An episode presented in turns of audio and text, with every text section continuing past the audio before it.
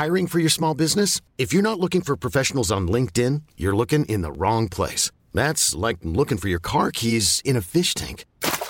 LinkedIn helps you hire professionals you can't find anywhere else, even those who aren't actively searching for a new job but might be open to the perfect role. In a given month, over 70% of LinkedIn users don't even visit other leading job sites. So start looking in the right place. With LinkedIn, you can hire professionals like a professional. Post your free job on linkedin.com slash achieve today.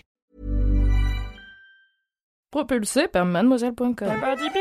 Ah ouais? Ça swing.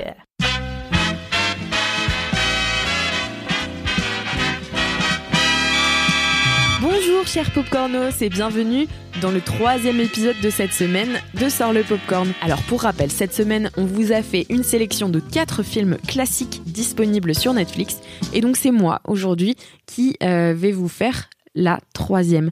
C'est un classique de gangster. Donc voilà, récemment euh, j'ai vu The Irishman qui est le dernier film en date de Martin Scorsese. Martin Scorsese, euh, et qui a fait beaucoup de bruit parce que c'est un film Netflix et donc il est pas ou peu sorti au cinéma. Euh, et c'est aussi, il a coûté extrêmement cher parce qu'il y avait besoin de beaucoup d'effets spéciaux pour notamment rajeunir les acteurs. Et c'est aussi un film très long puisqu'il dure plus de trois heures. Mais moi, je me suis mise dans de bonnes conditions à sa sortie. Je l'ai regardé dans le home cinéma d'un pote euh, et on a tout regardé d'une traite, pas comme le reste du monde, puisqu'en fait les premiers chiffres Netflix révélaient que seuls 18% des spectateurs l'avaient vu jusqu'au bout lors de sa sortie. Euh, et même euh, certains articles sont sortis préconisant une manière de regarder The Irishman en mode mini-série, donc à des découpages précis. Euh, ce qui peut être tout à fait intéressant aussi. Mais moi, je l'ai regardé d'une traite. Enfin, j'avoue, euh, j'ai pris l'air une ou deux fois parce que c'est long. Et, euh, et, malgré ça, comment dire, je me suis ennuyée. Et franchement, j'avais pas du tout envie de m'ennuyer. J'avais envie de kiffer parce que Martin Scorsese, c'est un de mes réalisateurs préférés.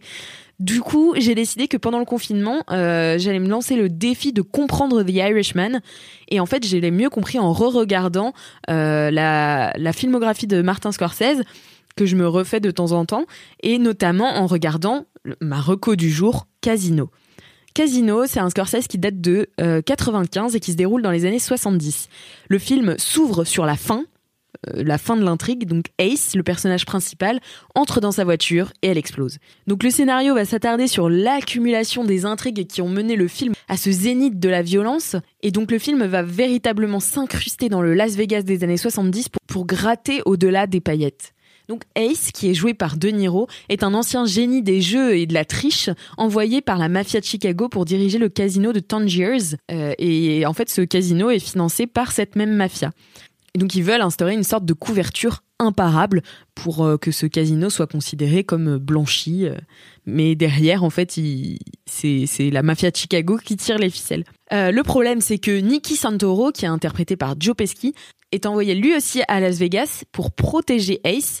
Euh, donc ils sont amis tous les deux. Mais voyou comme il est, euh, il attire vraiment tous les mauvais regards sur Ace et du coup sur le casino, alors que euh, ce dernier, donc Ace, tente de, de, lui donner bonne réputation pour en faire une couverture imparable pour la mafia de Chicago.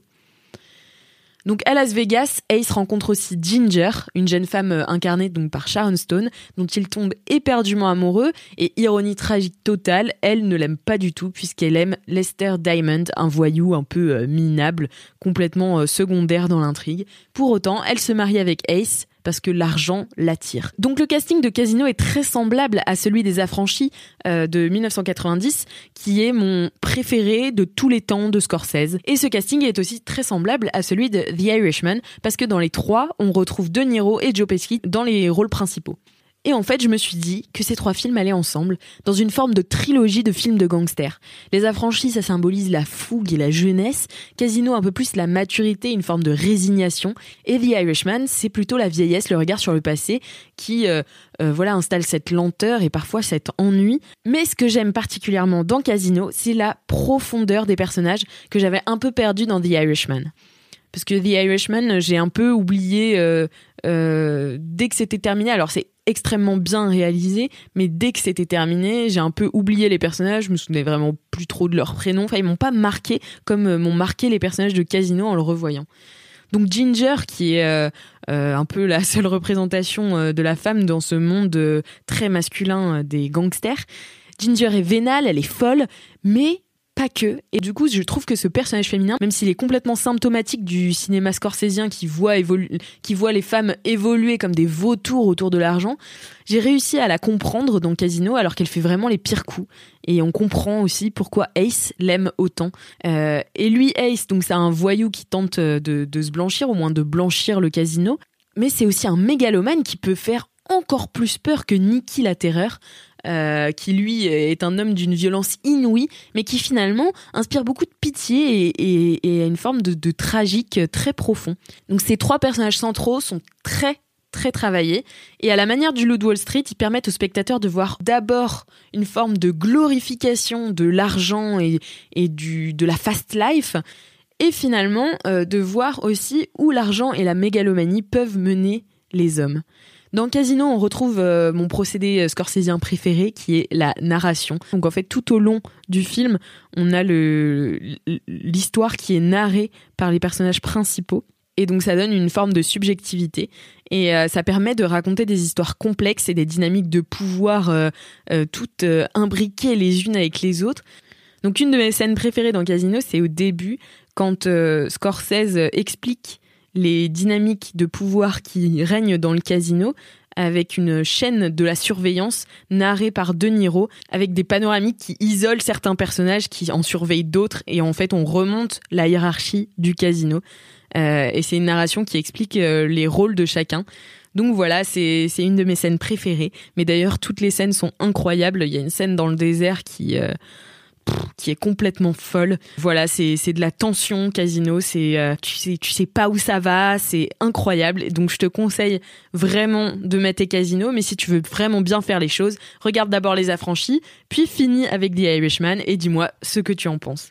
Voilà, écoute, euh, c'est la fin de cet épisode de Sort le Popcorn. On se retrouve euh, mercredi pour la quatrième et dernière recommandation concernant les films classiques dispo sur Netflix. En attendant, n'hésite pas à t'abonner à Sort le Popcorn, à en parler de toi, à tes amis et à nous mettre 5 étoiles sur Apple Podcast.